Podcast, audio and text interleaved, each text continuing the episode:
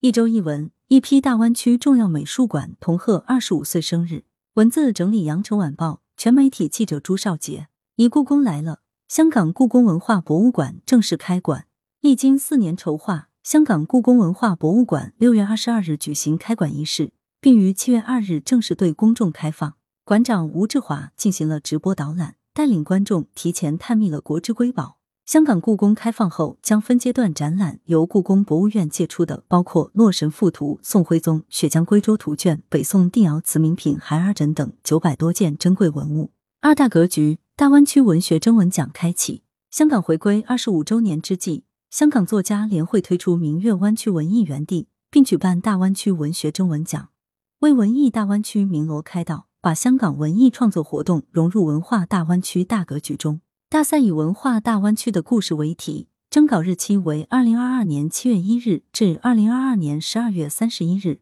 评选结果将于二零二三年七月于香港书展期间公布，同时举办颁发奖项。三风化正茂，广深重要美术馆举办开馆二十五周年系列活动。一九九七年是广东地区重要美术馆井喷之年。日前，广东美术馆、关山月美术馆和香宁美术馆纷纷迎来建成开馆二十五周年，各大美术馆策划举办相关活动，借此与广大群众共享广东文化发展硕果。其中，深圳市关山月美术馆重点推出四个精品展览、两个文化战略合作项目、一个数字美术馆、一场美术馆之夜，并将联动推出二十五场系列公教活动，和香宁美术馆举办特展。以丰富的馆藏呈现出该馆发展，以此纪念何香凝先生在中国革命及新中国侨务工作中所做出的重大贡献。四、职业道德，广东召开职业道德和行风建设工作座谈会。六月二十八日，广东省文联召开职业道德和行风建设工作座谈会暨省文联文艺工作者职业道德建设委员会第二次会议。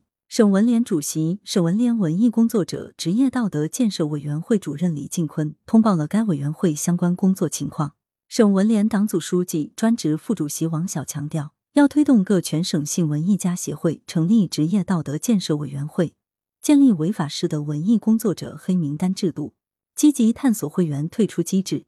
坚决遏制行业不良倾向，抵制违法失德行为。五相关文献，广府文库第一集首发。六月二十五日，广府文库第一集新书在广州首发。该书由广东人民出版社和广府人联谊总会、广东省广府人珠基向后裔海外联谊会合编，是一套研究广府文化的大型地域文化丛书。据悉，该套丛书计划从二零二二年起用十年时间完成出版，每年出版一集。今年六月推出第一集之《广府百问》，西桥四书院、车陂龙舟、水乡张鹏等六榜单。二零二二年新白金与大神作家榜单发布，阅文集团发布了二零二二年原创文学新晋白金作家榜单，共四位作家上榜：卖报小郎君、千画静落、闲听落花、语言归正传。二零二二年原创文学新晋大神作家则有饭团、桃子控、佛前献花、鸡叉等十二位上榜。与去年相比，今年榜单人数有所缩减。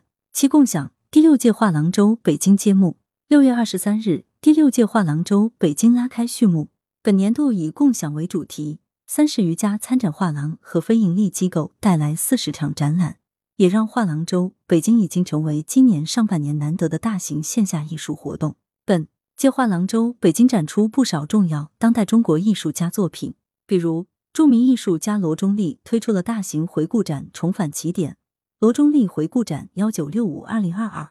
两百余件作品构成了其迄今为止最全面的一次作品回顾。八亿与风情，叙利亚文物首次大规模在京展出。六月二十五日，邂逅美索不达米亚叙利亚古代文物精品展在国家图书馆典籍博物馆开展，展览将展至九月十二日。来自叙利亚大马士革国家博物馆、阿勒颇博物馆等九家博物馆的一百九十三件套文物，以及来自我国敦煌研究院新疆维吾尔自治区博物馆。西安碑林博物馆的三件套文物，共同讲述了古代叙利亚从石器时代开始，历经青铜、铁器、希腊、罗马和伊斯兰时代，长达五十万年波澜壮阔的文化图景。这也是叙利亚文物首次大规模来京展出。九经典剧版《三体》新预告曝光，由杨磊执导、田良亮编剧的电视剧《三体》发布命运投影版海报和尘埃版预告片。农场主假说，幽灵倒计时、三体游戏等原著经典元素首次亮相，